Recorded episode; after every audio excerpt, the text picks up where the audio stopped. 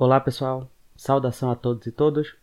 Antes de começarmos o episódio, alguns avisos. Primeiro, vamos entrevistar Eduardo Pacheco Freitas.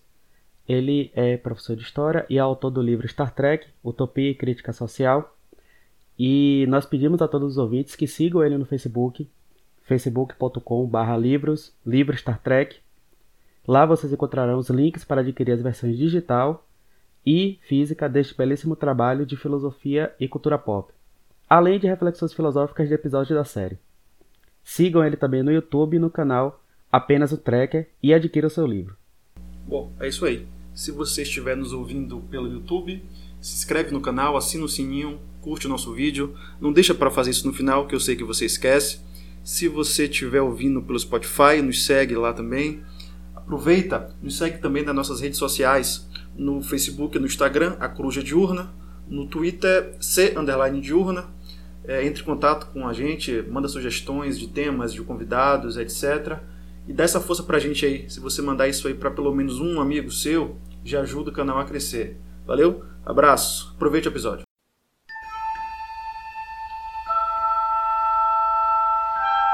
Space, the final frontier. These are the voyages of the Starship Enterprise.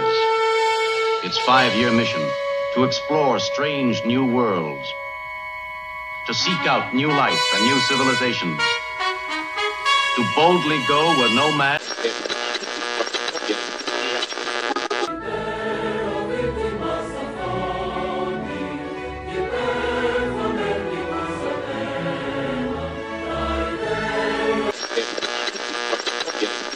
Bom dia, boa tarde, boa noite, boa lavação de prato, boa quarentena para todo mundo. Aqui estamos começando mais uma Coruja de Urna, seu podcast de filosofia, política e outras artes. E as outras artes, coitadas, ficaram meio isoladas, né? Mas hoje a gente vai começar a tratar das outras artes. É, aqui quem fala com vocês é Alan Brandão, seu podcast de sempre. Junto com ele aqui, Cristian Arão. Deu um alô aí pra galera, Cristian.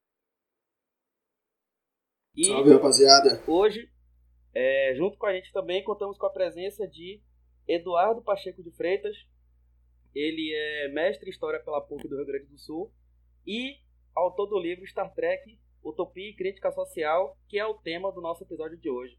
Dá um alô aí pra galera, Eduardo.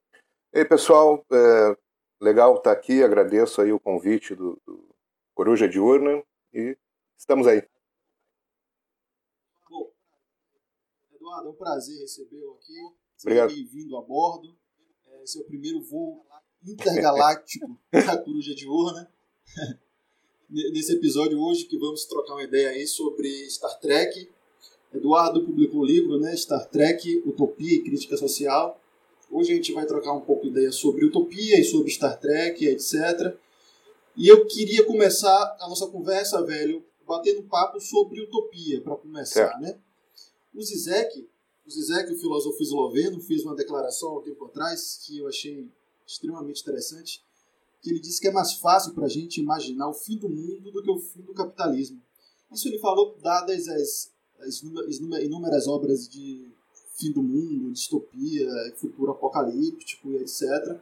Como isso é presente na, na cultura popular, na literatura, no cinema, nas séries, etc. Como a gente é fácil imaginar isso, né? E aí eu pensei que é, obras de utopia, ou seja, de pensar um futuro onde a civilização dá certo, onde as coisas se resolvem, onde temos um, um, lugar mais justo, mais igualitário, mais humano, são raras, né? Tem raras as obras que são assim. E eu fiquei pensando que até as obras futuristas, sei lá, se a gente pega os, Jetsons, vamos pegar o exemplo dos Jetsons, é um futuro onde a tecnologia funciona e etc., mas ainda há trabalho forçoso, ainda há alienação, ainda há uma vida de divisão de classes e etc. E aí, e aí a gente tem uma obra em específico que trata um, um futuro tecnológico, de alta tecnologia, com viagens espaciais, em que parece que a humanidade é, se desenvolveu de uma forma interessante. E essa obra é Star Trek. Então, como é que você vê esse lance aí, Eduardo, da utopia e na distopia? Como é que você enxerga isso? Como Star Trek entra nesse cenário aí? Então, Christian, assim, eu acho que eu penso que essa declaração aí do essa reflexão do Zizek é muito é muito importante, muito pertinente. E eu estava pensando, estava lendo alguma coisa ontem que falava mais ou menos nesse sentido, em relação ao racismo, por exemplo. Que as pessoas, é, meio que o genocídio negro da juventude né, no Brasil, ok, mas daí é, as pessoas se importam com a representação do negro no cinema. Né? É mais, parece que é mais importante isso. Né? Eu acho que isso aí é, um, é, um, é emblemático assim, sobre a sociedade que a gente vive. Né? É, um, é uma forma do, do pensamento da classe dominante né, ser introjetado no, na própria classe trabalhadora. Mas em relação à utopia que tu pergunta, é, como é que ela pode né, nos ajudar a refletir isso?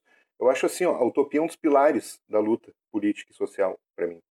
Por quê? Porque sem ela não, não haveria disposição das pessoas a estudar a realidade, a compreender as razões por, pelas quais a realidade que a gente vive é distópica. E eu sim, eu acredito que a gente vive numa distopia presente. Né? E também não, eh, sem utopia não haveria determinação após a gente compreender os motivos que fazem com que uma pequena parcela, por exemplo, da, da humanidade viva no luxo, e a imensa maioria na pobreza, né? a gente adquire, pensando na utopia, transformar essa realidade, construir um novo mundo, onde o ser humano ele possa se realizar integralmente, sem opressão. E por quê? Porque utopia é uma palavra que vem do grego, né, que significa não lugar. Mas eu compreendo esse não lugar como um lugar que ainda não existe e que deve vir a existir, sob pena da própria humanidade desaparecer. Eu acho que está muito claro hoje em dia que o capitalismo é um sistema é, inviável né, e anti-humano. Ele, é, ele vai conduzir a humanidade à sua própria destruição a destruição do meio ambiente, né, a destruição do ser humano enquanto tal. Então eu acho que sim, que a utopia é importante para a gente refletir e para nos fazer, né, para que a gente se mova nessa luta contra o sistema que está aí, para destruição desse sistema e construção, e construção de um novo mundo.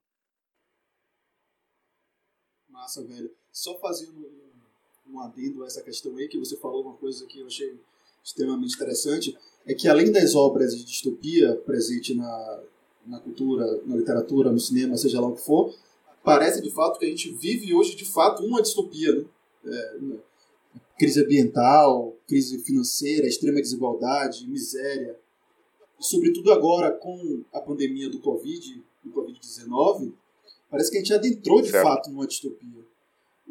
O, o Atila Yamarino, Lamarino, não sei, aquele biólogo que está fazendo um trabalho interessantíssimo sobre o coronavírus, é, na, na, sua participação no Roda Viva, ele falou, um, a, falou algo que deixou as pessoas meio impactadas, inclusive os, os entrevistadores. Falou, velho, o mundo que a gente vivia acabou. Quando acabar a pandemia, a gente não vai voltar àquele mesmo mundo que a gente estava. A gente tem que entender que vai vir um outro mundo pela frente. Ou seja, nesse outro mundo parece realmente que a gente, é, é, infelizmente, está numa distopia, porque a gente parece que foi incapaz de oferecer né, as bases para a criação de um, de um novo mundo voltado para a realização do ser humano, como você colocou. Né? Mas, bom, vamos lá então. É... Alan, vamos dar continuidade aí. É... Então, a gente começou já falando de Zek, falando de utopia e tal.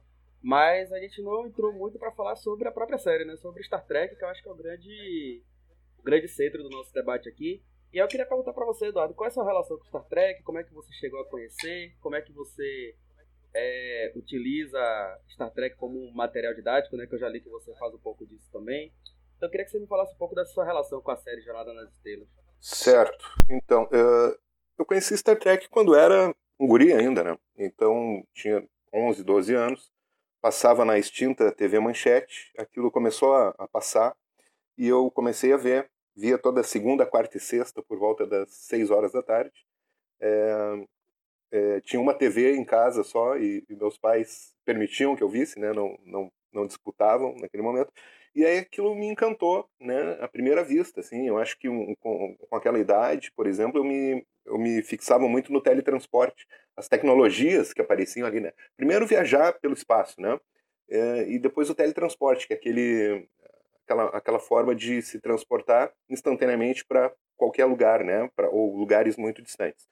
Então fui ficando fascinado por aquilo e aquilo entrou na minha vida. Comecei a colecionar HQ, revistas, tudo que ia aparecendo, né? É, tenho uma coleção é, bem grande hoje em dia. E com o passar do tempo, né, claro que quando eu era piá, eu não entendia né, a crítica social que, que aparece em Star Trek, eu comecei a entender que aquilo, na verdade, funcionava da seguinte forma. Se apresentavam espécies alienígenas para falar do ser humano. Se apresentava uma, uma história no, no espaço para falar da Terra. E se apresentava uma história no futuro para falar do presente. E eu comecei, então, a ficar com, com um olhar cada vez mais é, ligado né, nesses aspectos da série. E aí eu comecei, foi, ao longo do meu desenvolvimento é, profissional, sou professor, comecei também a casar é, os episódios de Star Trek com, com esses aspectos mais críticos, né, que falam sobre racismo, sobre homofobia, sobre machismo, sobre capitalismo, comecei a utilizar nas minhas aulas, né, e é o que é uma coisa que, que acaba sendo interessante, porque os jovens, eles é um formato que eles consomem muito, né, um formato de séries, então acaba, geralmente, dá, dá muito certo, e também é, serve para despertar né, o senso crítico deles em relação às produções audiovisuais que aquilo ali não é uma coisa inocente, que não que é só uma, uma diversão. Sempre existe uma mensagem né, por trás, a qual eles podem tentar descobrir. Massa, é, Eduardo. É, eu comecei a ver Star Trek também quando adolescente. Na minha época não era bem na manchete, era na, acho, que era Rede TV que passava. Era isso? Passava na Rede TV? Acho que 2005, 2004. Ah, não, é que eu sou bem mais Bom, antigo, né? É... É, bom, assim como você, Alan também é historiador. Alan ah, legal. fez dupla formação aí, era um guerreiro, fazia, fazia duas faculdades, duas graduações na época da, da nossa graduação, enfim. Bom, e aí tem séries novas, né? Você falou aí da juventude e tal. É, tem a Discovery, que saiu há algum tempo já, e a série do Picard, que é recente. Como é que você vê isso, bicho? Eu vou adiantando que eu é, não consegui não consegui acompanhar muito, não. Comecei a ver Discovery e esses temas que você trouxe aí, que você levantou, de tratar da vida uh, espacial como uma metáfora para a nossa vida, ou tratar os dilemas éticos e etc. Eu vi pouco nessas séries, não consegui, não consegui me adaptar a elas. Você tem acompanhado, tem, tem, tem gostado delas? Sim, gostei das duas, principalmente essa última, Picard, que eh, teve seu último episódio agora da, da primeira temporada semana passada. É, gostei muito das duas, mas Picard principalmente porque é um personagem, é o meu personagem favorito, né? Então o retorno dele, né, 20 ah, anos depois. Por que, que eu gosto do Picard? Acredito que tu também é, deve ser pelo mesmo motivo. Ele é um, ele é um, ele é um humanista, ele é um racionalista. Né? E ele é um homem que ele preza o conhecimento científico e é contra qualquer tipo de opressão. Né? É, quer dizer, é um, é, um, é um personagem fascinante. Então nessa série agora, ele retornar realmente foi uma coisa para quem é fã, para quem gosta do, do, Star Trek A Nova Geração, que é a série dele, original, é, e gosta do Picard, foi um prato cheio. Eu acho que nessa série se tratou muito de, da questão de racismo e xenofobia. Por quê? Porque a série trata dos direitos das formas de vida artificiais, isso é um tema clássico né, da ficção científica, e também é, da questão de não permitir né, o, o contato dessas formas, não desejar estabelecer contato com essas formas de vida sociais por elas serem a priori, se considerar elas a priori perigosas. Né? Isso a gente vê em relação aos romulanos em relação aos, aos androides em Star Trek Picard. Os romulanos, que é uma, uma raça de vilões de Star Trek, querem destruir né, as formas de vida artificial. Então eu percebi que tem esse, esse tom. E já em Discovery, acredito que tem menos ela é mais uma série mais de ação, assim, né? Mas também traz traz Isso, uma discussão é. contra fascismo, né? Que é aquela coisa de em tempos de crise né, se recorrer a, a, medidas discricionárias ou, ou, a violência do Estado, né? O pensamento único. Eu, eu percebo isso. No, no, livro tenho dois capítulos só sobre é, sobre Discovery, por, justamente por, por conta disso. É uma série que ainda está no ar e que tem menos crítica social do que as outras, na minha visão. É, mas daí um capítulo, um capítulo trata sobre ideologia e o outro capítulo sobre direitos dos animais, que foram dois temas que eu pensei na série. Massa. Pois é, gente. É... Você já falou um pouco da cronologia de Star Trek, das séries, é... e do seu uso didático que você faz da série também, né, na sala de aula, trazendo para os alunos que os produtos da cultura pop têm também um, pensamento crítico por trás, tem também alguma, alguma ideologia por trás, né? algum pensamento sobre a sociedade. Mas o que eu queria saber de você era o seguinte, né? Sobre as séries mais antigas, tem muita gente que tem essa crítica de, por exemplo, ver a, a série original, a série clássica, ou até alguns episódios mesmo da nova geração de outras séries, é, e ver que elas têm algum cunho um pouco mais machista, um cunho. Enfim, tem coisas na série que não envelheceram bem. Eu não digo nem em termos de design, mas em termos de debates mesmo. Né? É, o que, que você teria a dizer para essas pessoas? Porque ao mesmo tempo, Star Trek tem coisas na série que não envelheceram muito bem, mas ela, no, no geral, é uma série que, a meu ver, tem muito a oferecer em termos de da gente conseguir analisar a nossa realidade de fora. Né? Enfim, eu já respondi um pouco com você, mas eu queria que você falasse um pouco sobre isso, porque é, é, um, é um debate que eu tenho muito presente com minha esposa aqui em casa. É, como é que você percebe essa situação? Então, é, tu, teu comentário é muito, muito preciso, assim, né? Vamos falar da série original, que é, o, que é a mais original, claro, a mais antiga, e ela é da década de 60. Então tem dois aspectos, né, que a gente pode destacar. Primeiro, que ela é, ela é de certa forma revolucionária para a TV naquela época, por mostrar que existe uma tripulação multiétnica, Enterprise, é, existe uma mulher negra que não é uma serviçal, que é uma ela está em posição de comando dentro da nave. Existem cenas onde uma mulher negra, em 1966, está ordenando dois homens né, brancos. Então, quer dizer, isso naquele debate. E tem o primeiro beijo interracial o também, beijo né? interracial também, né? Que foi, foi objeto de boicote nos estados sulistas. Né? Tiraram as TVs do ar, porque os, a nerdaiada não podia ver um homem branco beijando uma mulher negra. Então, quer dizer, é, tem esse tipo de coisa. Mas também tem o, esse aspecto que tu fala, assim, da série não envelhecer bem. Por exemplo, as mulheres da tripulação feminina da nave, elas usam uma mini saia que parece um cinto, né? com as pernas de fora, totalmente de fora. Um uniforme. Mas deixa eu fazer o advogado, Sim. deixa eu fazer o advogado do diabo rapidamente aqui. É, esse lance da saia é interessante porque na década de 60 a mini saia também era um símbolo de algo revolucionário, né? O fato da Certamente. mulher poder usar mini saia e tal. Tudo bem que isso, tudo bem que isso é, tem várias implicações, né? A objetificação do corpo da mulher, etc. Não, Mas só é, fazendo perfeito. um adendo, né, que isso né, era revolucionário. Isso, contextualizando, né? Mas eu acho, não sei, vejo daí como a gente vê hoje em dia, né?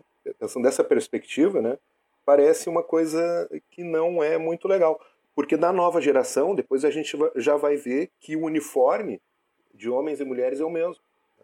Não existe uma, uma distinção. Inclusive, no primeiro, na primeira temporada aparecem homens de saia, o que eu acho interessante. Depois não teve mais. Eu acho que não, acho que consideraram muito, não seria esteticamente interessante, sei lá. As pessoas achavam graça, né?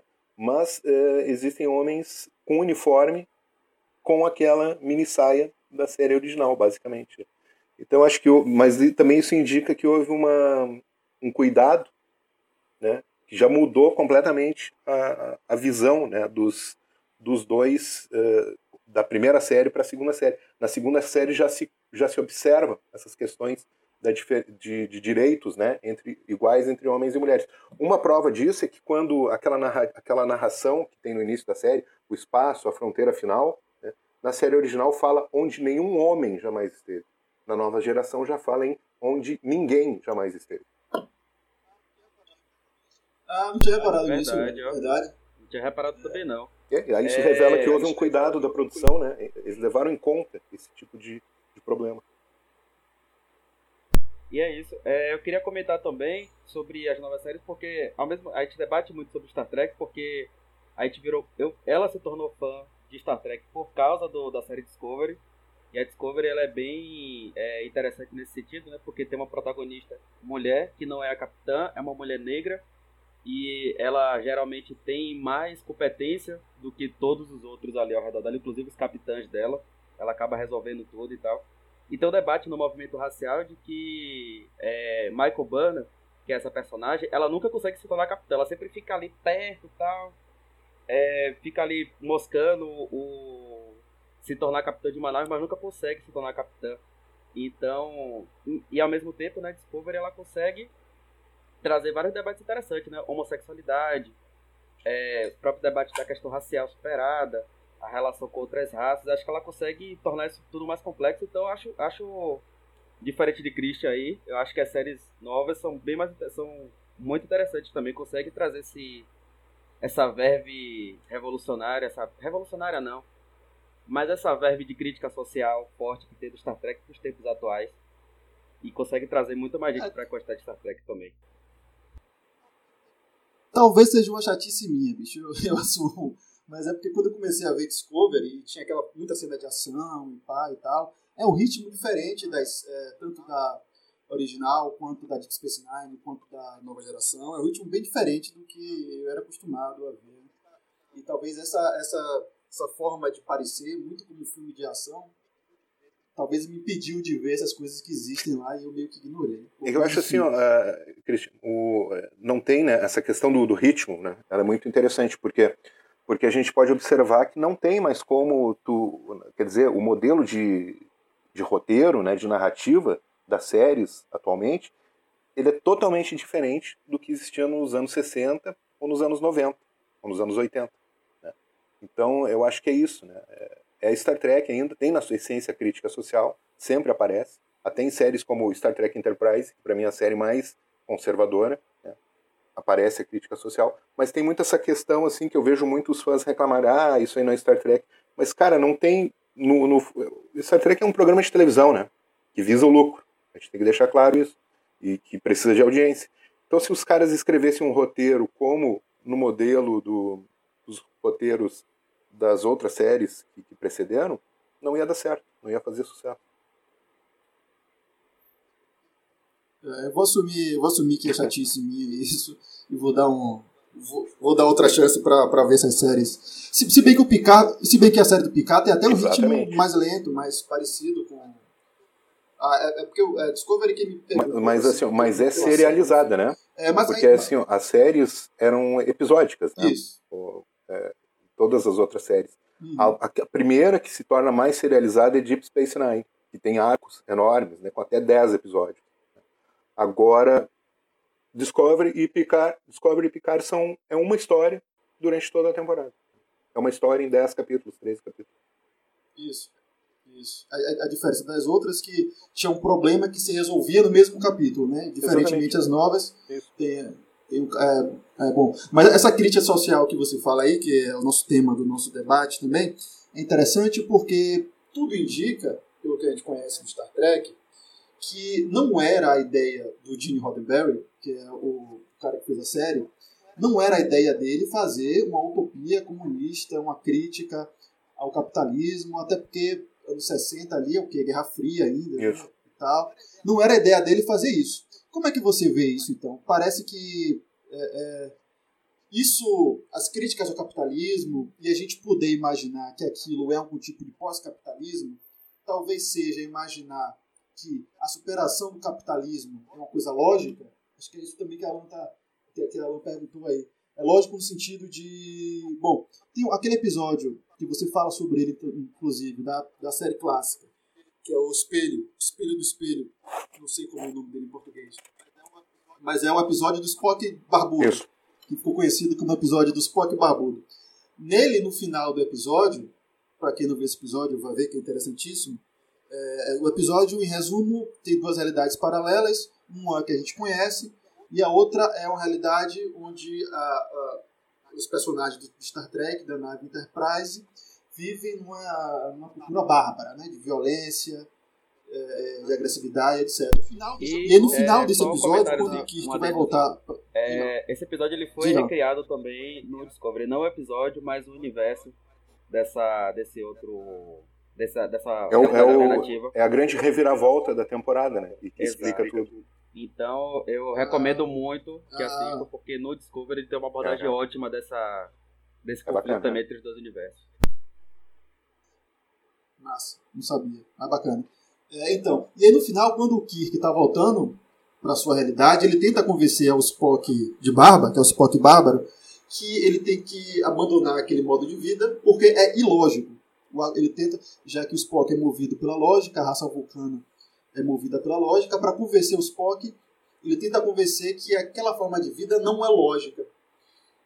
Aí veja bem, se me fiz é, compreensível. Sim. Mas talvez, talvez é, o capitalismo, essa forma de vida bruta, violenta, pautada no dinheiro, o dinheiro aparece nesse episódio do Star Trek porque esse modo de vida bárbara está pautado no lucro também. É uma das coisas que o Spock de barba fala. Então, talvez esse modo de vida pautado no lucro, na violência, na falta de empatia, seja ilógico.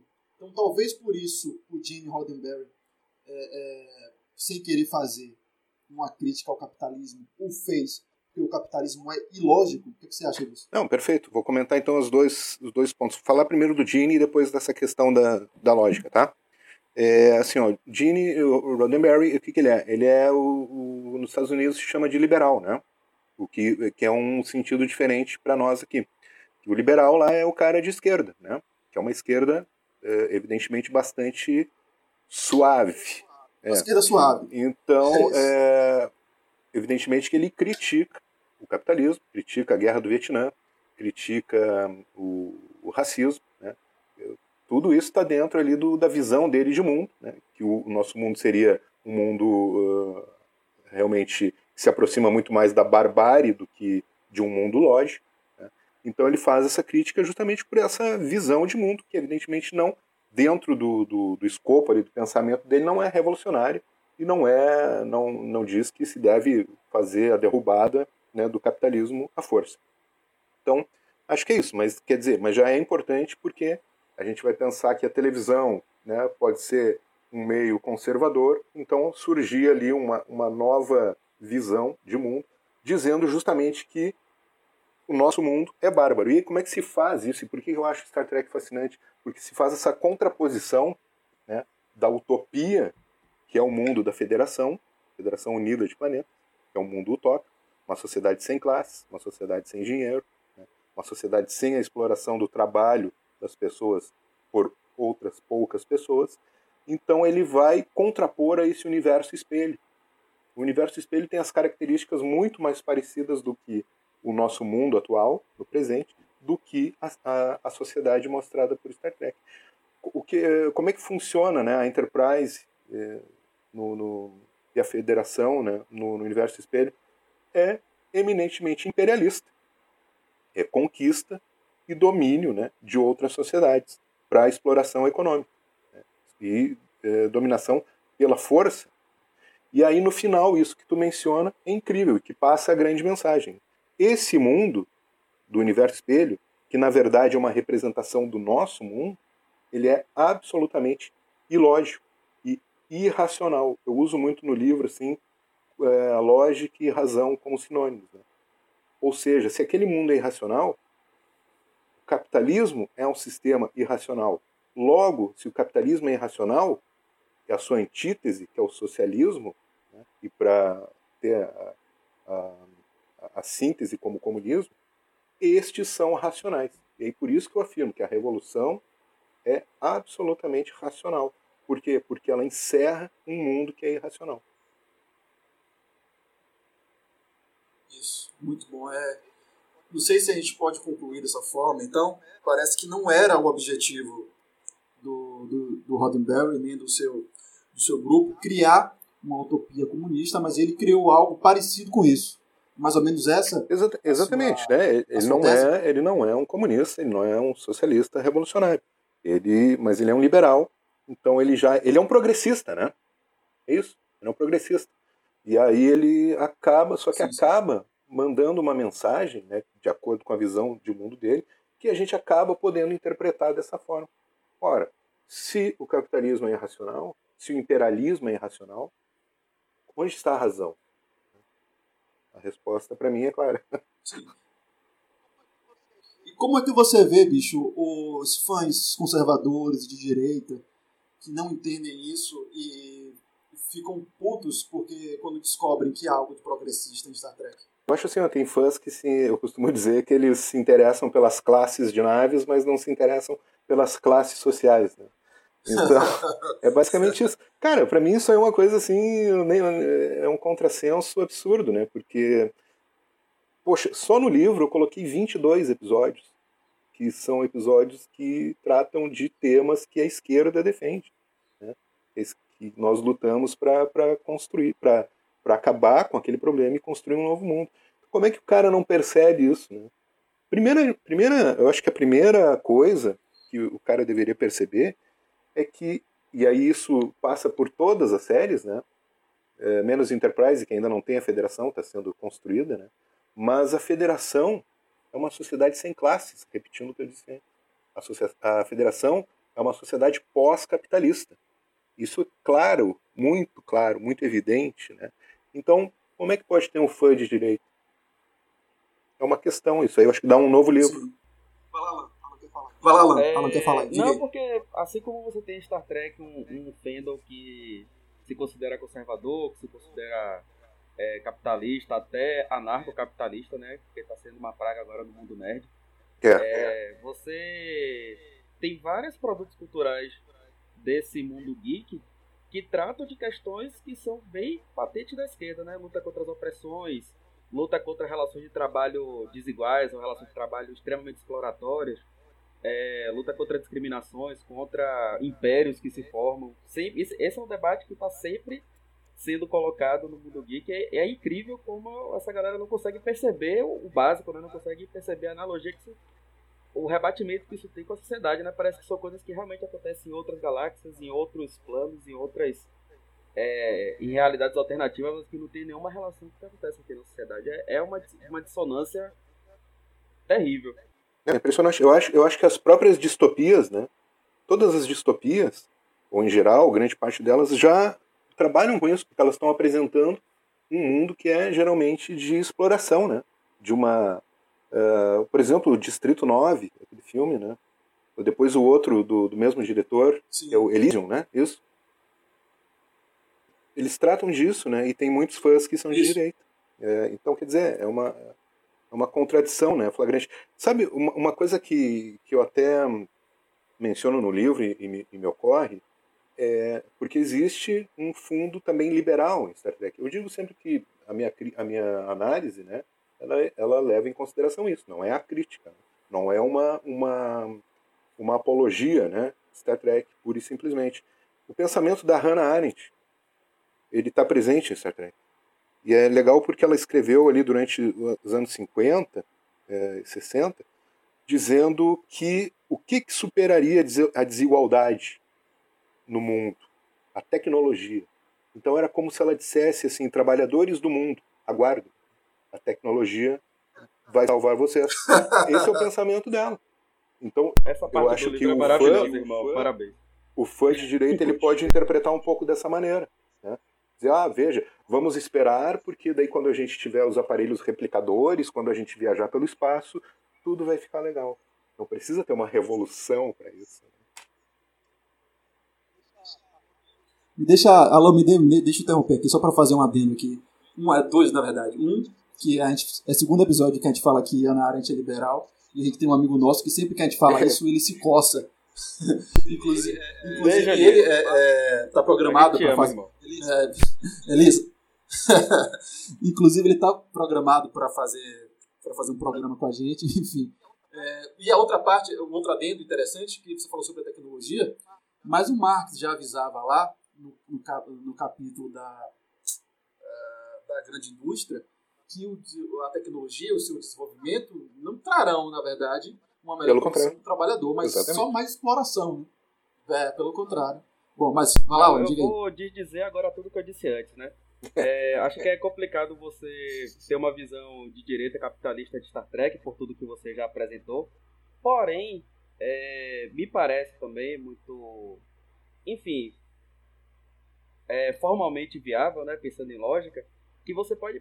Tem pessoas que podem pensar Star Trek como se fosse uma extrapolação de algumas características, das melhores características, entre aspas, do liberalismo e do capitalismo, né? Se pensar em individualismo, é, essa, essa, essa exaltação do indivíduo, né, do poder que o indivíduo tem. Acho que isso fica muito claro no conflito que há entre Picard e a, e a raça dos Borgs, por exemplo. Sim.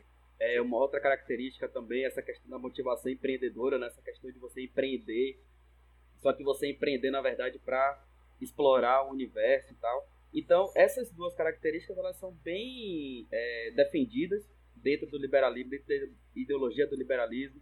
da ideologia do capitalismo. E tem pessoas que defendem que a sociedade de Trek é, é uma extrapolação do capitalismo por causa disso, né? A próprio nome da, da, da nave icônica da série, né? Enterprise, que significa empreendimento. Sim. Quer dizer, traz muito esse, esse, debate empreendedor, né? esse debate do coach, esse debate do faça você mesmo, corra atrás e tal. Então você acha que talvez, fazendo um pouco de advogado do diabo, não dava para fazer uma análise para o outro lado também, de que Star Trek seria, na verdade, um processo evolutivo do próprio capitalismo? Então, primeiro só falar assim no, enquanto programa, né? Uh, Star Trek, uh, como eu estava dizendo, a gente tem que analisar de maneira uh, crítica e não há crítica como costuma ser feita pelo fã. É, é um produto feito no coração do capitalismo, coração do liberalismo. É um produto que, evidentemente, não é a mesma coisa que um, que um empreendedor de roupa, que uma caneta, né? É um produto da indústria cultural, um produto diferenciado, é, com outras características, mas é um produto que tem como objetivo gerar lucro para o estúdio que o produziu. Então, é, a gente tem que ver que até que ponto vai né, essa, essa crítica social deles por conta dessa limitação. Mas aí é uma relação dialética, né? Porque é um produto do centro do capitalismo que acaba mandando mensagens que vão contra essa própria lógica do capital, né? em, em muitos momentos. Né? É, sobre fazer uma análise inversa né, para o lado do liberalismo e da direita, eu acho inviável, porque a, a base Star Trek é a federação. E a federação, pra, eu acho que qualquer criança consegue perceber, como eu estava dizendo isso é, antes, né, ela é o contrário do capitalismo. Ela é uma sociedade que não existe, não existem classes sociais. Mais do que o contrário do capitalismo, é ela é o contrário da sociedade de classe. Né? E não havendo classe, não existe a opressão né, de um de uns sobre os outros. Então, acho inviável. Né? O liberalismo até pode dizer que isso é bacana, que isso é legal, só que na prática, o liberalismo é a escravidão, é, é, é a opressão, é a diferença entre quem vive na Europa e nos Estados Unidos e as pessoas que vivem na África? E as pessoas que vivem na América Latina. Então, eu acho que o Domênico Losurdo é um, é um autor que eu talvez mais influente no meu pensamento, de uns anos para cá, e que eu uso ele muito no livro. E ele faz a contra-história do liberalismo. Ele comprova o que é o liberalismo na sua essência. O liberalismo não tem nada de liberdade. O liberalismo é a escravidão do ser humano.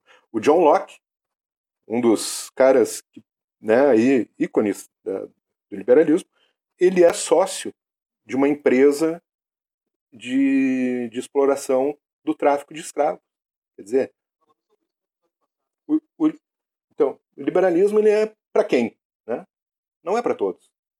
O socialismo é para todos. Star Trek a gente não vê isso, essa divisão. A federação é para todos. São 150 planetas, os mais diversos, com línguas, culturas, religiões diferentes. É um, é um, é um sinônimo de internacionalismo, né? É, que é caro ao socialismo. Né? A gente vive uma grande comunidade humana, digamos assim, para o socialismo, mas cada um dos lugares com a sua própria cultura. Né? A gente se critica muito a União Soviética, que teve muitos erros, né? mas a União Soviética ela, ela fez isso.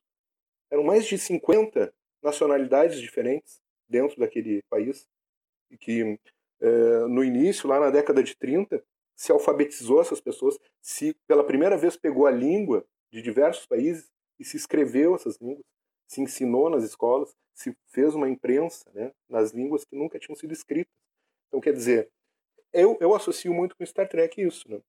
E a questão também da, do, de ser o, o, lance individual só, né, do liberalismo, isso também é combatido por Star Trek. A gente vê, por exemplo, no episódio uh, da, da segunda temporada, um episódio onde querem desmontar o Data. É um episódio que está no centro agora da Star Trek Picard. É um episódio onde surge um oficial da frota, Bruce Maddox, é um especialista em, em é, na questão de se construir androides, né? E ele quer descobrir como se pode fazer um androide como Data. Né? E aí ele quer desmontar o Data para fazer uma espécie de engenharia reversa e poder construir outros datas. E aí o Picard consegue convencer, num julgamento brilhante, que o Data é uma forma de vida que não pode ser replicada para se criar uma raça de datas e essa raça ser escravizada. Então eu acho que tem é, tudo isso assim está em Star Trek não pode ser pensado a partir de uma perspectiva liberal e de direita, muito pelo contrário, é socialista, né? E os Borgs, os Borgs são a representação do imperialismo. Né? Tem uns, uns caras que falam, o Borg é comunista, mas é que a pessoa não sabe o que é o comunismo, ela só repete o mantra anticomunista que já existe há 150, 170, quase 200 anos. Né? A gente tem que pensar nisso, são 200 anos de propaganda anticomunista. A pessoa não sabe o que é o comunismo, mas ela fala contra. Né? Os Borgs são a representação do imperialismo, porque eles assimilam culturas para servir a eles. Que coisa linda o episódio de hoje. Hoje a música de abertura vai ser a primeira internacional. Pô, apoio 100%. Fundo do, da abertura de Star Trek. Eu tô me sentindo, irmão, aquele gif do, do camarada que explode a cabeça, tá ligado? Porque realmente são análises sobre, sobre a nova geração, sobre Picard, sobre os Borgs que eu nunca tinha ouvido em, em nenhum outro lugar. E acho que você é, é muito feliz quando você pontua isso, né? Que essa, essas melhores características do, do liberalismo e do capitalismo, na verdade, são, são, são características puramente formais. Né? Elas não são garantidas efetivamente para todas as pessoas. Eu gosto, quando eu dou aula também, que eu também sou, sou professor aqui, é, eu gosto muito de trazer as palavras e destrinchando as palavras com os alunos, né? Liberalismo traz a ideia de liberdade, socialismo de social, comunismo de comum, comum a todos. É, o liberalismo ele ele é, ele é mais sedutor porque ele traz a ideia da liberdade e todo mundo quer ser livre mas é, ao mesmo tempo ele não garante para você os meios materiais para que você possa não. ser livre e no final das contas você é livre formalmente no direito mas na realidade você precisa submeter a uma relação de trabalho que acaba com sua vida que mói literalmente a sua vida e é, é, é isso que eu digo né são séculos de propaganda favorável ao liberalismo e séculos de propaganda anticomunista. Né? Então isso tu sai na rua, tu conversa com um cara que dirige o Uber, com um guri que pilota a bicicleta ele da entrega, os caras são capazes de se achar empreendedores, quando na verdade é o trabalho precariado. Então é, tudo isso é uma grande propaganda que tem que ser desmistificada. Né? E tem que ser, a gente tem que fazer a crítica. Eu acho que o professor, tu é professor, sou professor, é nosso papel, né? E aí quando a gente faz isso, a gente ensina a gurizada a pensar, a gente é taxado de quê? De doutrinador. Quando na verdade a doutrina é a liberal. Né? E a questão da liberdade também, né? O socialismo sim que é a liberdade. Porque ele permite ao ser humano se, se realizar, é, é, sair da alienação, né? do, do seu trabalho alienado, e se realizar plenamente. Algo que é o, ocorre o oposto no liberalismo. E que ocorre também em Star Trek, né? Dizer. Não, o que eu ia falar é que ocorre também em isso, Star Trek, isso. né? Jornada das Estrelas. Isso, isso. Diferente da sociedade capitalista. Pronto, Christian, pode dizer aí. Não, eu queria falar um pouco sobre esse lance da tecnologia, da ciência. É, a gente vê, é, fica muito claro o papel da ciência e da tecnologia para o universo de Star Trek, né? Isso. Uma sociedade, ou melhor, um universo altamente movido pela tecnologia de diversas formas, etc e pela lógica, pela ciência. Como é que a gente pode olhar hoje para a nossa realidade? É, como você falou aí, quando a gente incita o pensamento crítico a gente trabalha com lógica, a gente é atacado, é acusado de, de doutrinador, as universidades perdendo verba, a desconfiança na ciência, né? a gente voltou a, a ter pessoas podendo falar que a Terra é plana, pessoas que desconfiam do conhecimento científico, que acham que a opinião no senso comum se equivale ao conhecimento científico. Bom, a gente sabe que para a gente superar esse estado da humanidade que a gente se encontra, a gente precisa disso. Parece cada vez mais improvável e mais difícil que a gente supere essa ignorância científica e alcance um nível de evolução que pode nos colocar no rumo da utopia que a gente tanto fala. Como é que você vê essa questão, bicho? É, a gente vive um contexto aí, uma fase histórica bastante complicada, né, que é a ascensão do obscurantismo, como tu está colocando aí, muito bem, e do, do a minha opinião vale tanto quanto o teu conhecimento, e a gente vai perceber isso na questão do nosso presidente, né, o, o Bozo, ele fala o seguinte, ele provavelmente ele pegou o, a, o coronavírus, eu acho que isso é evidente, porque não, não divulgaram o, o exame, né? E aí, como ele pegou e ficou assintomático, não teve nenhuma, nenhuma, nenhuma consequência maior, como acontece com outras pessoas, ele acha que, por isso, ele não precisa prestar atenção na ciência e simplesmente, não, não acontece nada, é uma gripezinha. Eu acho que essa fala dele, né, ele se entrega. Assim. Então, isso é uma, para mim, analisando esse episódio, a gente vai ver como o fato da pessoa ter uma opinião hoje em dia vale tanto quanto conhecimento né, para eles. E o conhecimento muitas vezes é taxado como, como doutrinação, né? principalmente a questão das, das ciências humanas, como eles lutam tanto. Né? Por que, que eles lutam contra as ciências humanas? Porque eles sabem que eles não resistem a um minuto de debate com um historiador, com um filósofo, com um, um sociólogo. Né? Porque o, o, a burrice deles é tamanha e, e, o projeto que eles defendem é tão errado que não resiste a, a nada disso. Né? Então eu acho assim, ó, a gente tem que lutar cada vez mais, apesar de ser difícil, né, de colocar na cabeça das pessoas de que é a ciência tem que determinar o, a nossa vida. É a razão e não é a opinião. O cara não estudou porra nenhuma hoje em dia, ele recebe um negócio no WhatsApp, forma a opinião dele e ele sai reproduzindo aquilo ali. Eu acho que isso é o fim da, da é o fim da democracia, sabe? A pessoa Uh, teve o caso dessa guria aí, que é liberal também, mas ela estava num debate da CNN. Eles botaram. Ela tem uma super formação né, em direito, é Gabriela Prioli, eu acho.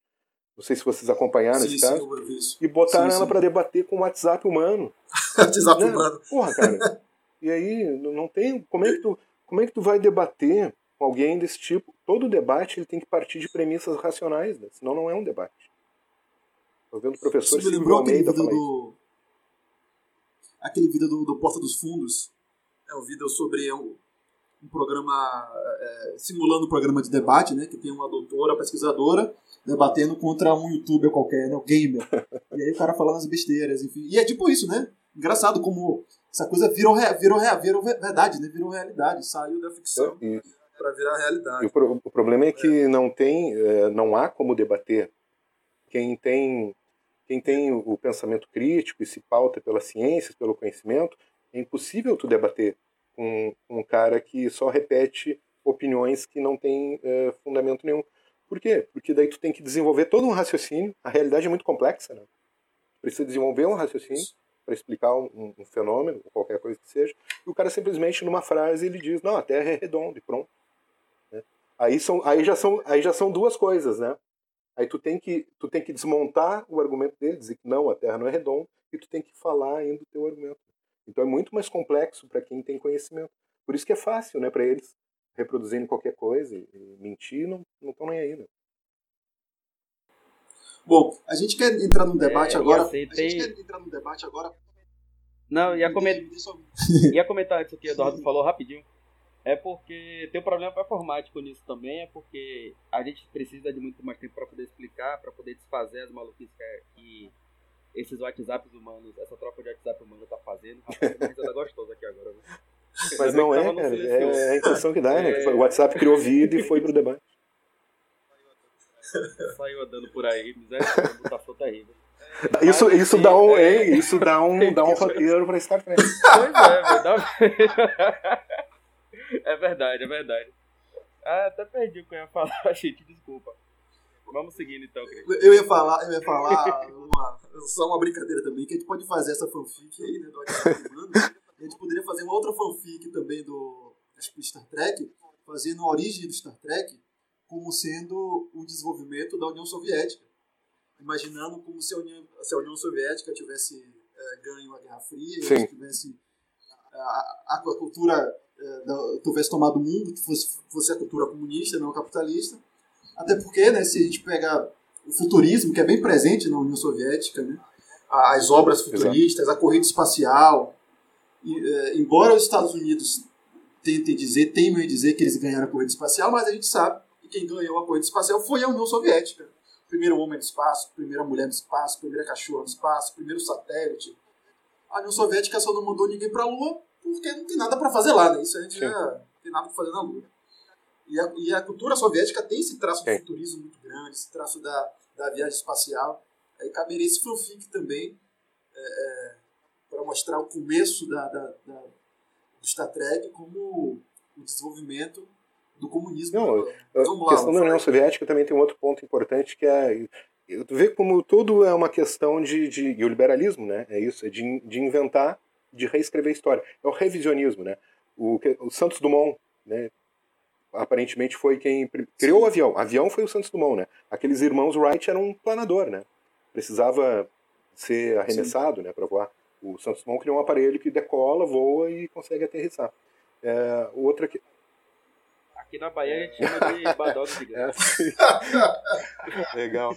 E aí, e a outra também, o, quem, quem cortou a cabeça do nazismo foi o Exército Vermelho, né? Mas, assim, os 200 bilhões de filmes de guerra, da Segunda Guerra, feitos por Hollywood, nos convenceram de que, foi, que foram os Estados Unidos, né? Que venceram a guerra. Os Estados Unidos teve uma participação meio secundária na Segunda Guerra. Né?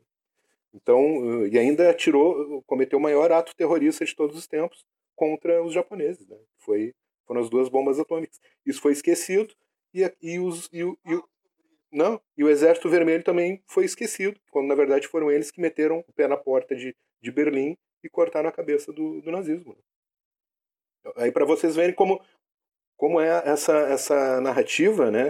Eu não gosto muito dessa, desse termo, assim, mas é, um, é o revisionismo, eu prefiro. Eles fazem um revisionismo histórico, né?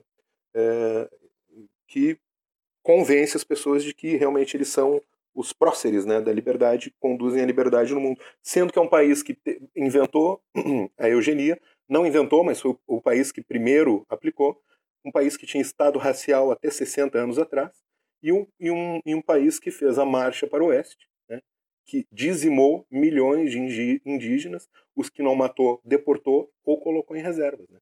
Se, o Domênico Losurdo ele coloca as, as raízes do nazismo nos Estados Unidos. Porque vejam, essas três características foram copiadas pelos nazistas.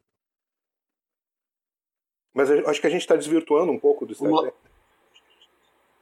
Não, mas é isso mesmo. O papo é bom quando é assim. Mas vamos lá, Alan, diga aí. É, na verdade a gente vai agora. É, acho que foi bom também, porque no desvirtuou, acho que a gente fez uma ponte boa.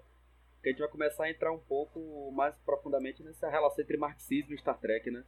começar a falar um pouco dos conceitos marxistas e como é que eles aparecem em Star Trek, é mais ou menos o último bloco aqui do, nossa, do nosso roteiro.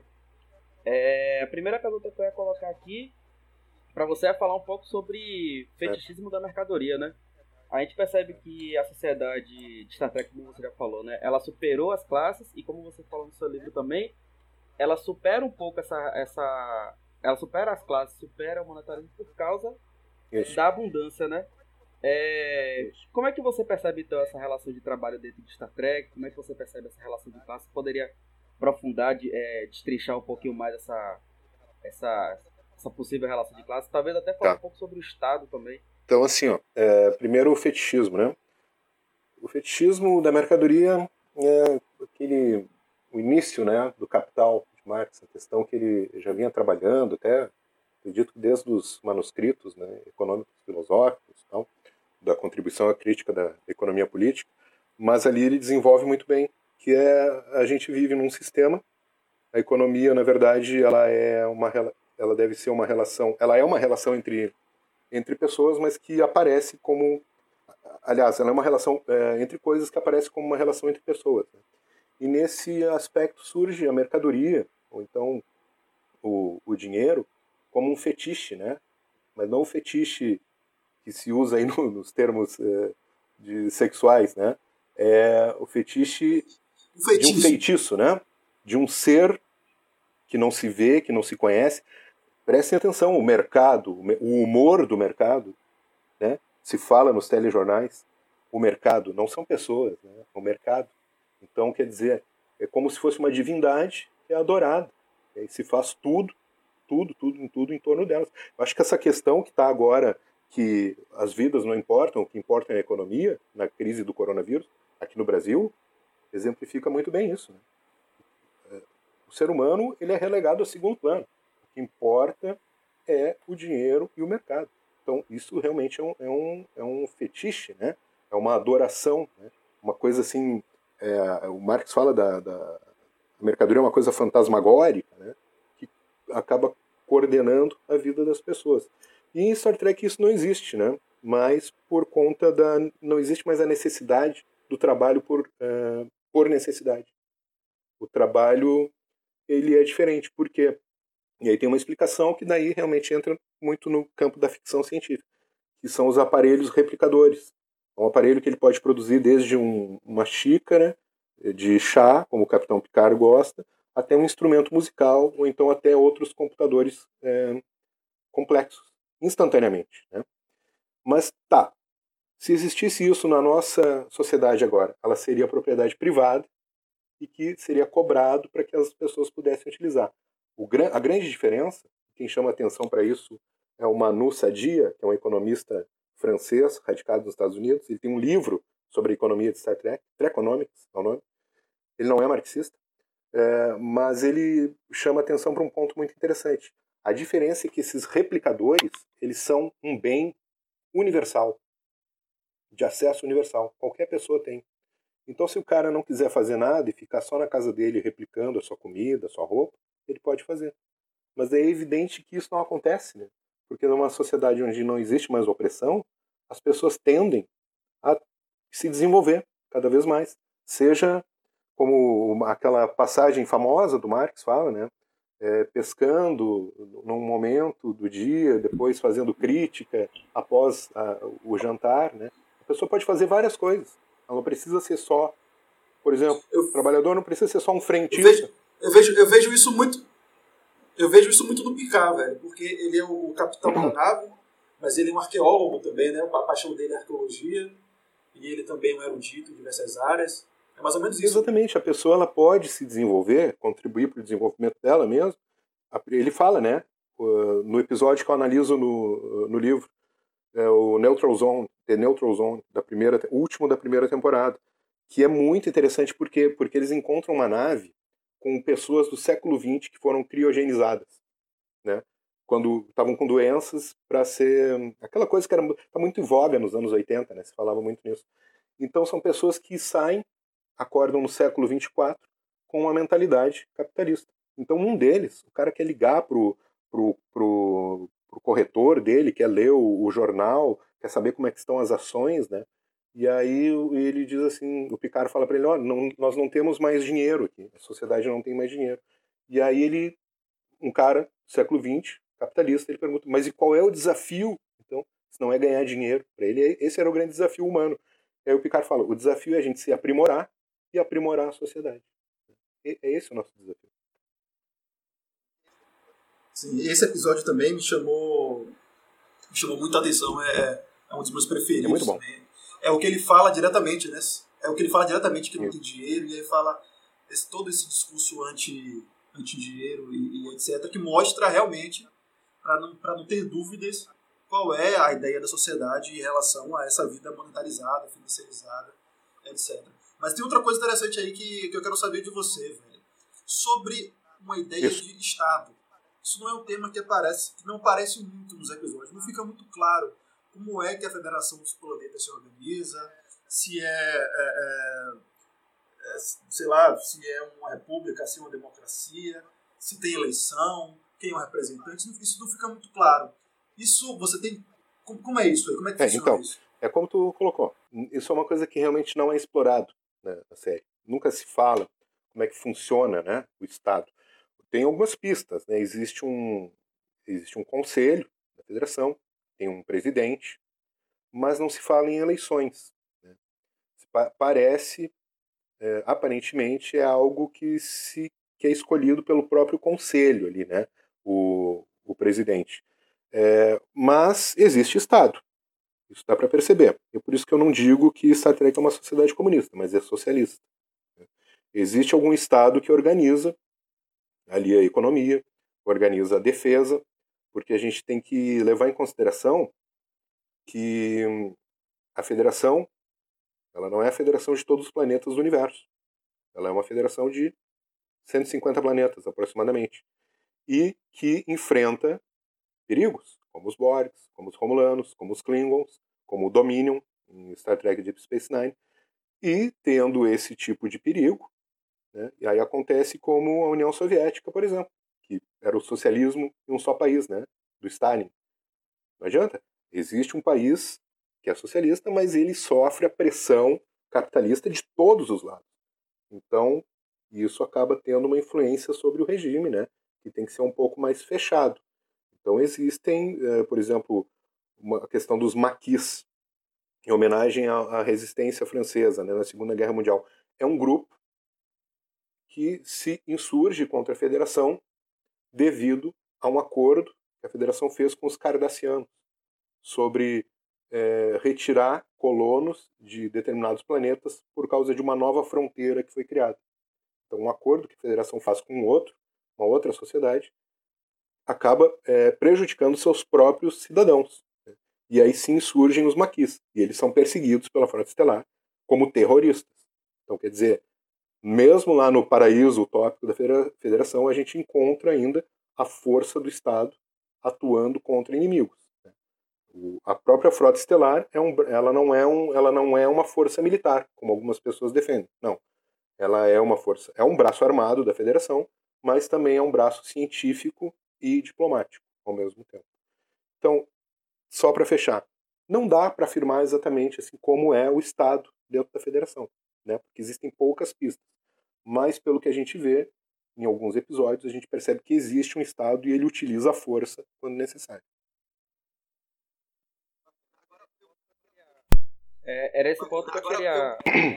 Esse ponto que eu queria levantar é de que você tem a questão da guerra, então a questão da guerra exige que você tenha uma organização de recursos para o, o, exército permanente, conflito, né, pelo menos para defesa. O, o, exército permanente. Isso, o exército permanente e a outra coisa, e a federação às vezes me pareceu muito mais uma organização militar do que a organização estatal como um todo. Não sei se ela organizaria a sociedade da Terra ou a sociedade do, dos planetas. Ela, porque o que aparece muito é essa relação dele com as naves, com as estratégias de guerra, com as relações com outras com a diplomacia também, né? A diplomacia intergaláctica, interestelar. É, Sim, então você ainda tem esses fragmentos de Estado, né? Acho que para dentro fica um pouco nebuloso. Mas Christian queria falar aí, interromper ele, perdoe. Mas é bom que eu já vou. É, é, já falo sobre isso também. Eu não sei, bicho. Eu desconfiaria um pouco, porque veja bem, se a gente pega as naves da Federação, que parece que são uma força militar, se aquilo for, se aquilo for a força militar, é muito bom porque é um militarismo soft. Não é um militarismo uh, uh, alicerçado numa ideia forte de autoridade que não pode ser combatida e contrariada. Não são naves que é, é, se movem pela necessidade de luta ou de conquista, mas o objetivo das naves é explorar o universo, conhecer novas culturas, como fala na, na, na abertura dos episódios. E obviamente que você, é, como, como foi dito aqui, como existem ainda ameaças, você existe ainda armas, você existe coisas do tipo. Mas parece que não, não é a não é. prioridade é. das naves fazer isso. Quando, quando eu falo da autoridade, que eu acho que é um ponto interessantíssimo, nesse episódio, voltando para o episódio do espelho, quando o, o Kirk do, da outra realidade aparece na, na realidade nossa e tenta dominar a nave, logo ele é interrompido pelo Spock e Spock fala: Não, a sua autoridade aqui não lhe permite fazer isso. Você não, você não manda tanto assim aqui. Então isso demonstra que é, essa ideia de autoridade, mesmo que militar, não tem a ver com o militarismo que a gente conhece. Que é esse militarismo que você não, que de hierarquia forte e rígida, que não pode ser contestado. Ao contrário, quando aquela pessoa que está naquele posto de comandante da nave, por exemplo, se essa pessoa age de acordo com o que não é esperado, logo ela é, é, tem tomada de si os seus poderes. Então, bom, essa ideia de autoridade acho extremamente Eu acho que o episódio. Porque é um, é um tempo. Esse episódio mesmo, que tu citou, no início, é, eles estão ali tentando negociar os cristais de lítio com, com uma, uma sociedade, né, uma civilização. E eles negam, né, e aí falam, e o cara lá, o representante, fala para o Kirk assim: olha, então vocês têm um poderio aí que podem, pode nos destruir e tirar os cristais da força.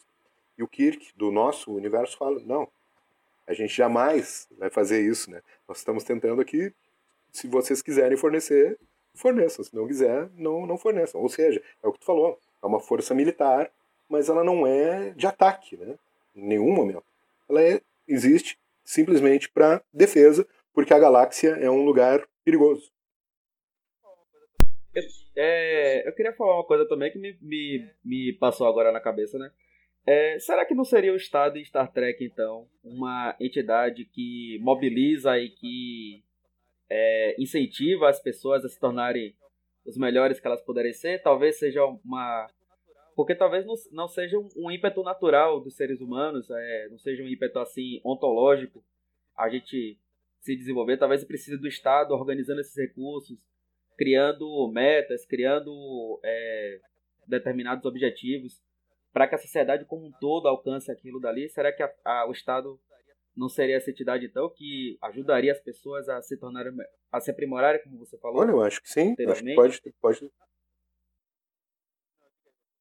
eu acho que sim, eu acho que pode ter esse papel, né? Porque o Estado pode ser o responsável por, por funcionar como uma pedagogia né? e, e, criar uma nova ética né, nas pessoas. A gente vê isso em. Tem um episódio de Deep Space Nine que a professora da estação ela é confrontada pelo, pela líder política, política e religiosa né, de, de Beijo, que não quer que ela ensine que a fenda espacial é apenas uma fenda espacial. Ela quer que ensine que seja que é o templo celestial lá da sua religião.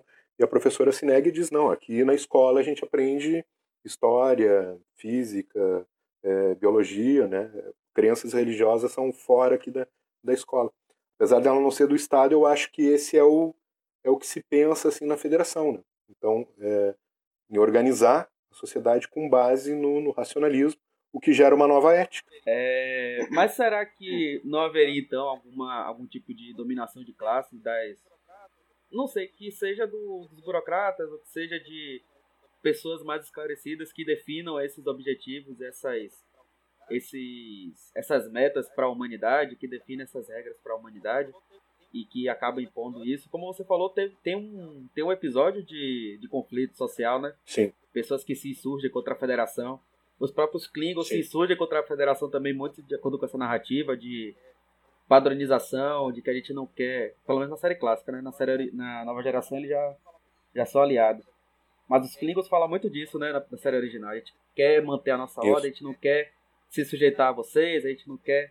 Isso. Será que poderia haver algum tipo de de dominação de classe baseada É, eu acho que assim, no, no filme 6, A Terra Desconhecida, a Klingon fala durante o jantar que eles recebem os Klingons da Enterprise, ela diz assim, ó, a Federação é um clube do privê do Homo sapiens.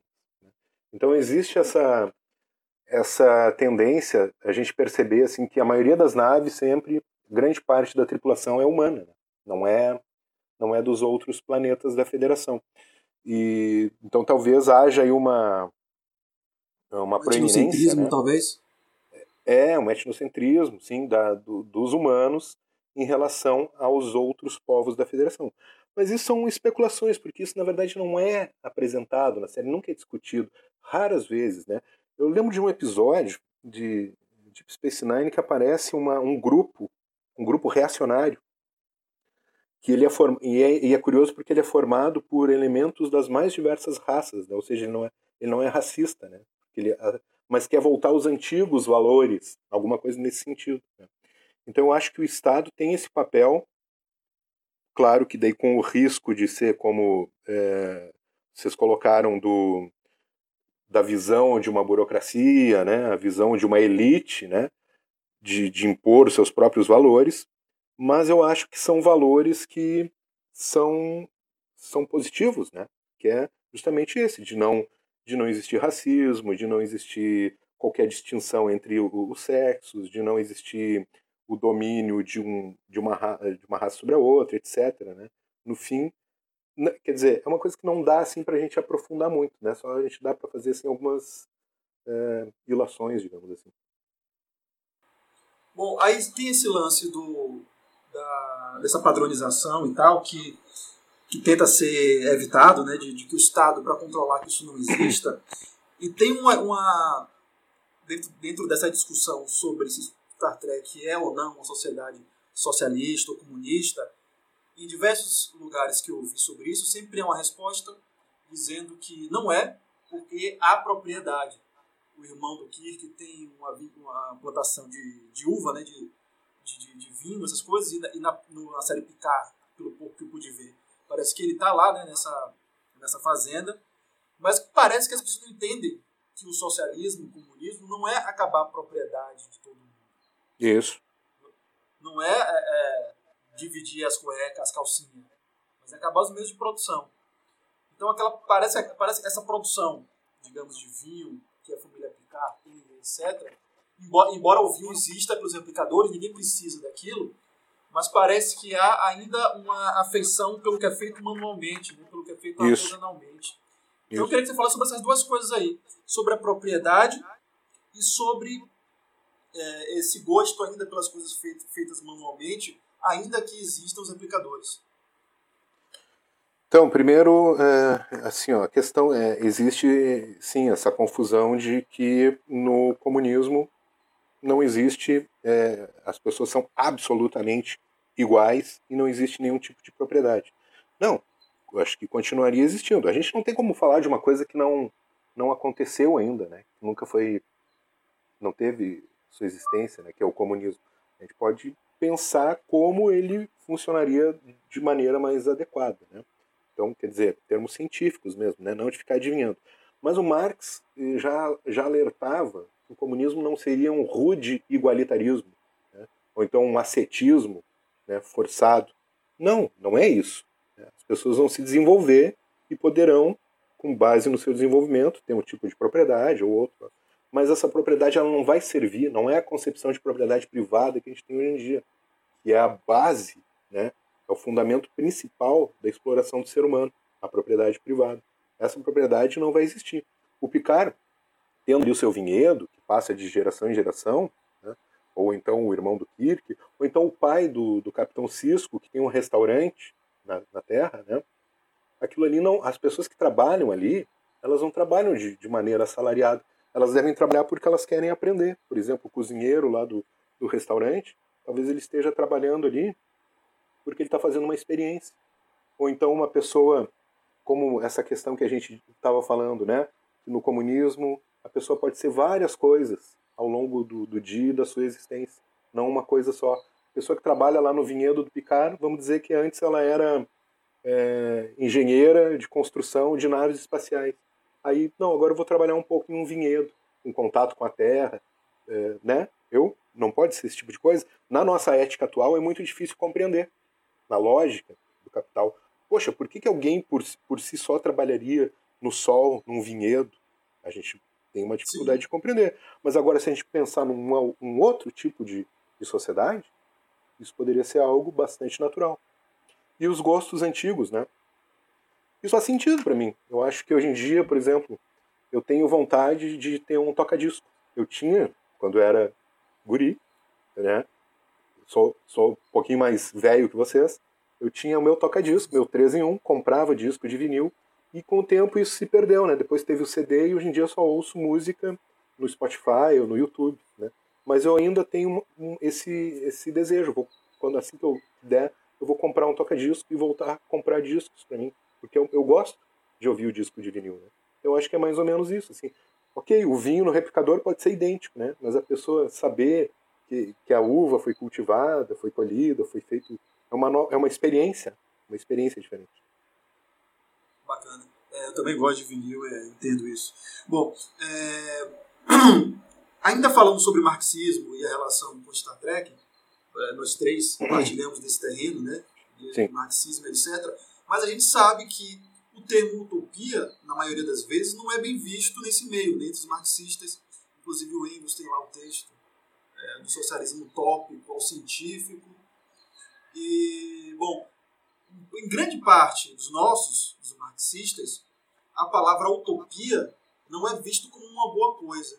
Por que é que você retomou esse termo? Por que, é que você retomou esse conceito? Então, é pela, pelo uso que eu dou a palavra e pela, pela, pela forma que eu é, dou o conceito dessa palavra como eu estava falando antes, para mim a utopia é um mundo que não existe, mas é um mundo que deve ser construído.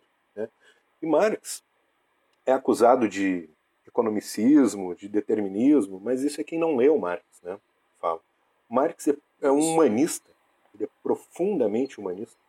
A base do, do seu trabalho é conhecer a sociedade burguesa, a sociedade capitalista, descobrir esse movimento né, do real, do objeto, dele, que é o capitalismo, que é a sociedade burguesa, para que isso possa ser transformado, porque ao estudar o capitalismo ele descobre é, que é um sistema inumano. Ele usa esse termo. É um sistema inumano, ou seja, ele não é humano, ele é contra a humanidade. Então, temos que derrubar o capitalismo para construir o socialismo e o comunismo e aí atingirmos né, um sistema que é humano, finalmente, e os homens possam se realizar integralmente. Então, para mim, isso é a utopia de Marx. Marx é utópico, no sentido que eu dou a palavra. Né? E Marx é um profundo humanista. Então, eu acho que é mais ou menos por aí. Aí, Sim. aí é uma influência sua aí de, de Bloch, talvez, uma coisa assim? Desculpe, eu não ouvi. De Ernest Bloch? Ernest Bloch? Aí é uma influência é, de Ernest Bloch, uma influência dele, talvez? Eu não tenho, eu tenho leituras do, do Bloch, mas eu, eu diria assim que não é um, um, autor que me influencia muito.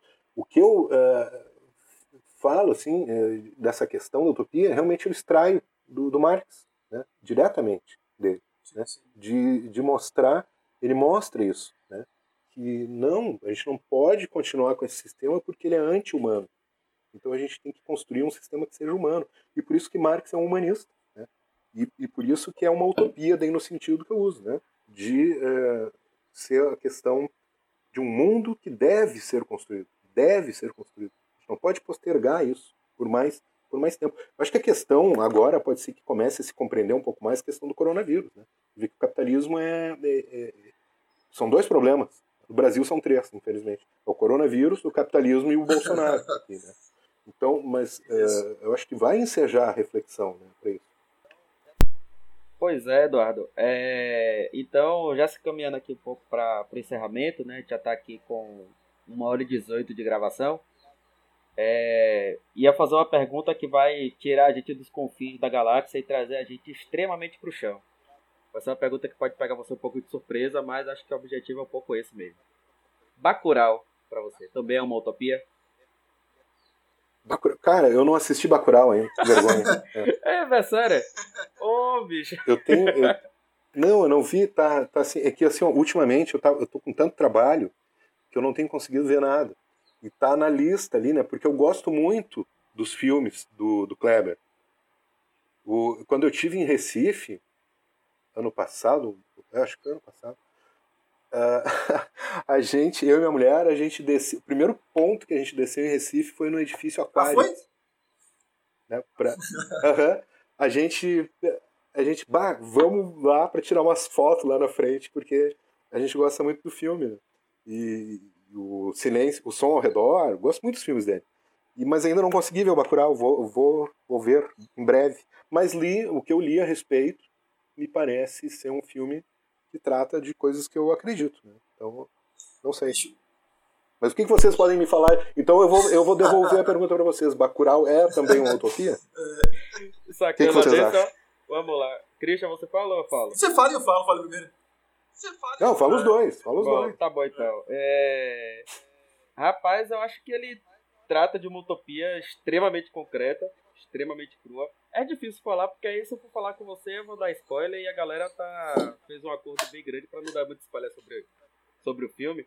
Certo. Mas, assim, meu, meu, meu statement agora é esse. É, é uma série que trata de uma utopia, utopia extremamente concreta e necessária. Só vou falar isso. E acho que a gente poderia abarcar um próximo momento para discutir direitinho sobre Bacurau. Christian, dá ideia aí. Não, eu acho também que é uma utopia. Eu acho que o filme começa, digamos assim, na criação de uma utopia. É a ideia da, é, do povo se unindo contra a opressão.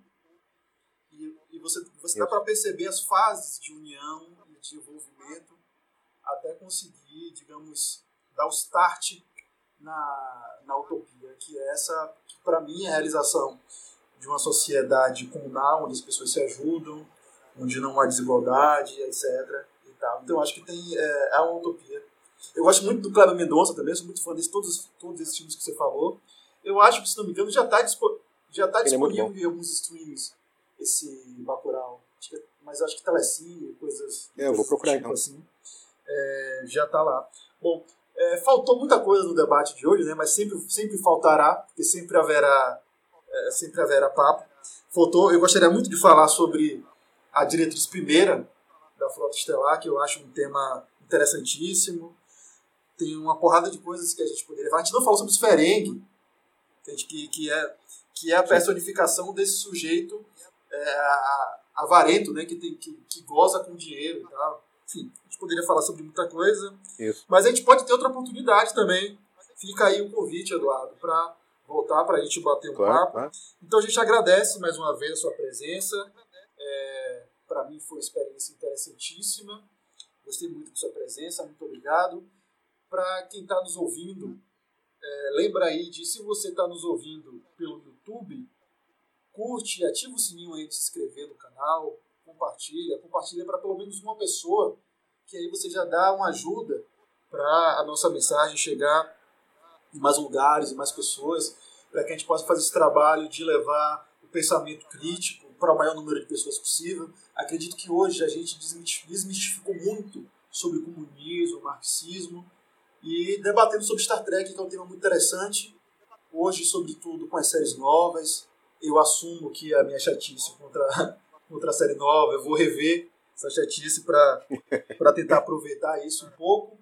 E é isso. O que, é que você fala aí, Alan? Palavra final para a gente aí.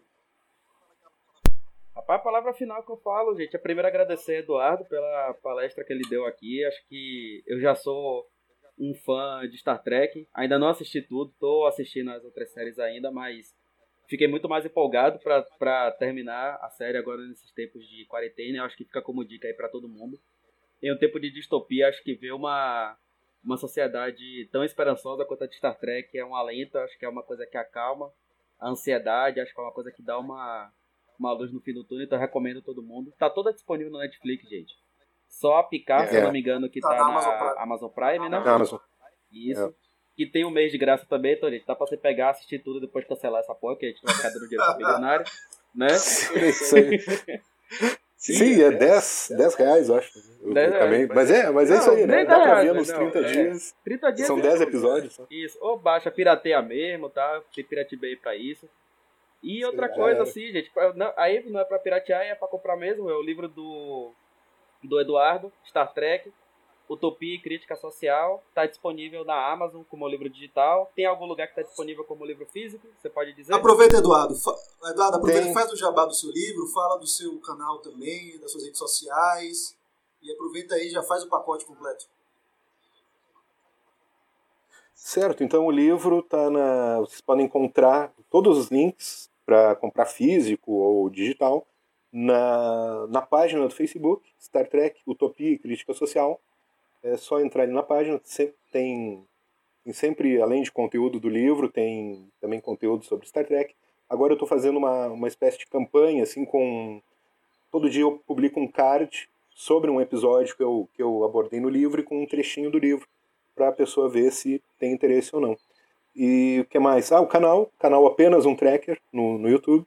Tem tô um pouco sem tempo assim para manter uma certa regularidade, mas sempre que possível gravo algum vídeo falando daí geral assim sobre itens de coleção, sobre é, a relação de Star Trek com as ciências humanas, com a história, ou então sobre os novos episódios que estão aparecendo. E eu acho que é isso. Tem Instagram também, tem, tem Twitter, tem pacote completo aí. Eu agradeço demais a, a, a oportunidade, foi um, foi um, um bate-papo muito prazeroso para mim. Parabéns pelo trabalho de vocês. Fico à disposição também para próximos episódios. Valeu, valeu. Então é isso, minha gente. Valeu, muito obrigado. Tchau a todos. Agradecer Eduardo, agradecer Cristian, agradecer todo mundo que ouviu até aqui. Um beijo. Toda quinta agora a gente vai tentar trazer o episódio para vocês também.